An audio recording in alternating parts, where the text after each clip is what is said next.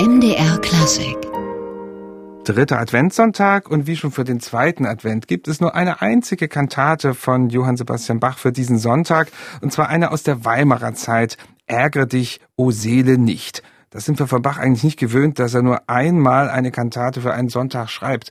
Woran liegt das? Die meisten Kantaten, die sich vom Bach erhalten haben, sind ja aus der Leipziger Zeit, aus der Zeit des Thomas Kantors Bach. Und in Leipzig ist es üblich gewesen, dass nach dem ersten Advent bis zum ersten Weihnachtsfeiertag das sogenannte Tempus Clausum herrschte, also eine schmucklose, damit auch musiklose Zeit im Gottesdienst. Es wurde keine Kirchenmusik mit Instrumenten aufgeführt, einfach deshalb, weil die Adventszeit ja theologisch gesehen auch als eine Art Fastenzeit gilt. Und in Leipzig hat es dazu geführt, dass man eben ähnlich wie in der Passionszeit einfach auf die Kantatenaufführung verzichtet hat. Das war anders in Weimar. In Weimar war sicher auch Fastenzeit, aber man hat eben nicht auf den Schmuck der Kirchenmusik verzichtet. Und deswegen ist diese eine Kantate aus der Weimarer Zeit. Es könnte sein, dass Bach vielleicht noch eine weitere komponiert hat, aber wir müssen davon ausgehen, dass doch relativ viele Stücke aus der Weimarer Zeit verloren gegangen sind. Er war ja ab Frühjahr 1714 Konzertmeister mit der Auflage, monatlich eine Kantate zu komponieren. Bach müsste um die 50 Stücke komponiert haben insgesamt. Erhalten haben sich aber nur knapp 20. Und nun müssen wir noch eingestehen, dass diese Weimarer Kantate gar nicht erhalten ist. Wir können sie nur über eine spätere Leipziger Umarbeitung rekonstruieren und die war auch noch für einen ganz anderen Sonntag gedacht. Also kann man einfach so eine Kantate umwidmen für einen anderen Sonntag? Wie ist das hier konkret? Bach war gut im Umwidmen. Ja, er wendet ja immer mal das Parodieverfahren an und in seinem ersten Leipziger Jahr als Thomas Kantor hat er tatsächlich versucht, viele dieser Weimarer Kantaten einzuarbeiten in seinen Premierenjahrgang. Und die siebte Kantate, die Bach in Leipzig aufgeführt hat, war gleich Ärgere dich, o Seele nicht. Und zwar am siebten Sonntag nach Trinitatis, wo wir im Evangelium eigentlich die Speisung der 4000 haben. Wie passt das denn mit dem Advent zusammen? Na, eigentlich nicht so richtig. Ja, ja. Also der Evangelientext am zweiten Advent ist Johannes im Gefängnis, der über seine Jünger Jesu fragt, fragen lässt, bist du der, der da kommt? Also bist du wirklich der Messias? Das passt nicht wirklich zur Speisung der 4000, aber Bach hatte offensichtlich sehr pfiffige Textdichter an der Hand, die es geschafft haben, letztlich neue Texte zu setzen, die manchmal nur minimal eingreifen, so dass die Musik sehr wahrscheinlich eins zu eins übernommen werden konnte und trotzdem der theologische Bezug zur Speisung der 4000 hier relativ schwach ausgeprägt, aber doch vorhanden war.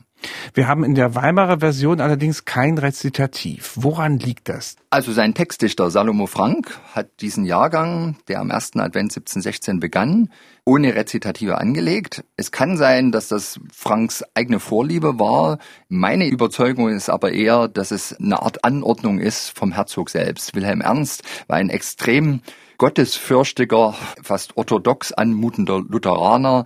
Er hielt sich für den Statthalter Gottes auf Erden. Er hat seinen Hofbeamten ganz strenges Bibelstudium verordnet.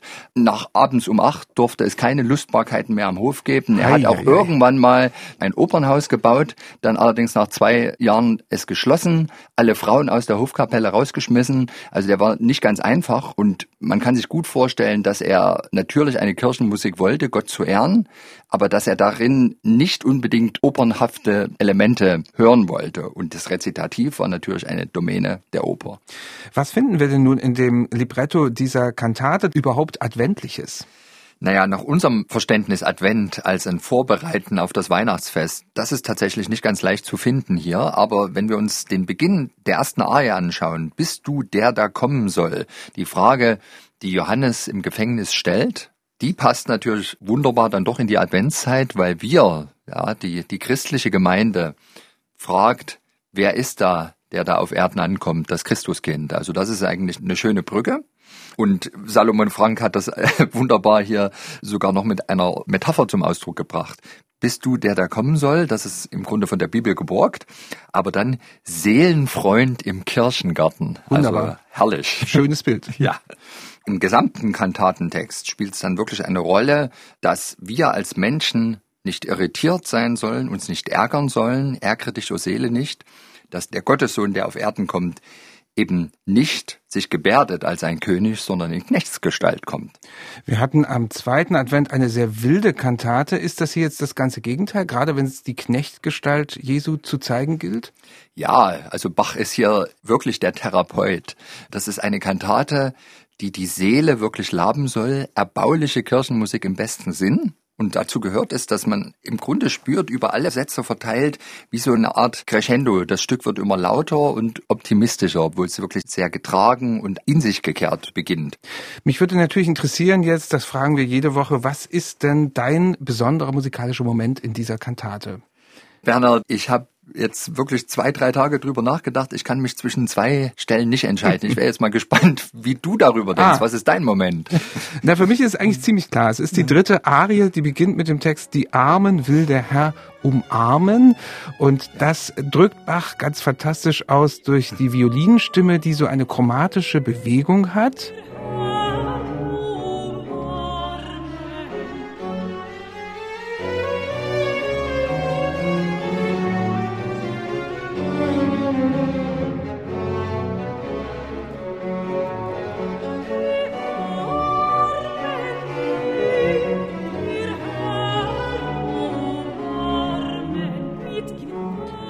Und damit wird diese Umarmung ganz, ganz plastisch vor Ohren geführt, finde ich. Ja, also Du sprichst mir aus der Seele.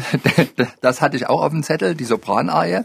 Danach kommt ja noch ein Duett vom Schlusschoral. Ja. Und das ist das andere Stück, was mir total zu Herzen geht. Mhm. Es gehört zu dieser Handvoll Beispielen, wo Bach Jesus mit der gläubigen Seele ein Duett singen lässt. Wir kennen das schon aus der Bekümmerniskantate, später aus Wachet aufruft uns die Stimme.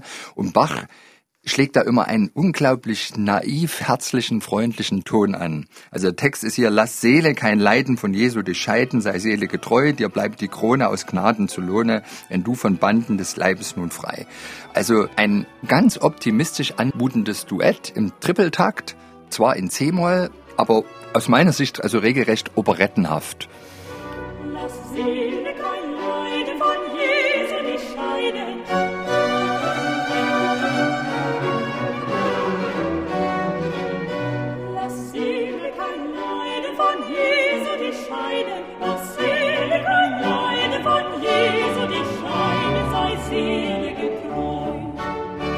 als ein gläubiger Christ, der vorher mit der Herausforderung konfrontiert wurde, ärgere o Seele, nicht, gehe ich, nachdem ich dieses Duett gehört habe, wirklich freudig aus der Kirche raus und die Woche kann beginnen. Und man kann sich auf Weihnachten freuen. So wird es den Gottesdienstbesuchern sicher damals in Weimar gegangen sein. Also eine Erbauungskantate von Johann Sebastian Bach zum dritten Advent. MDR Classic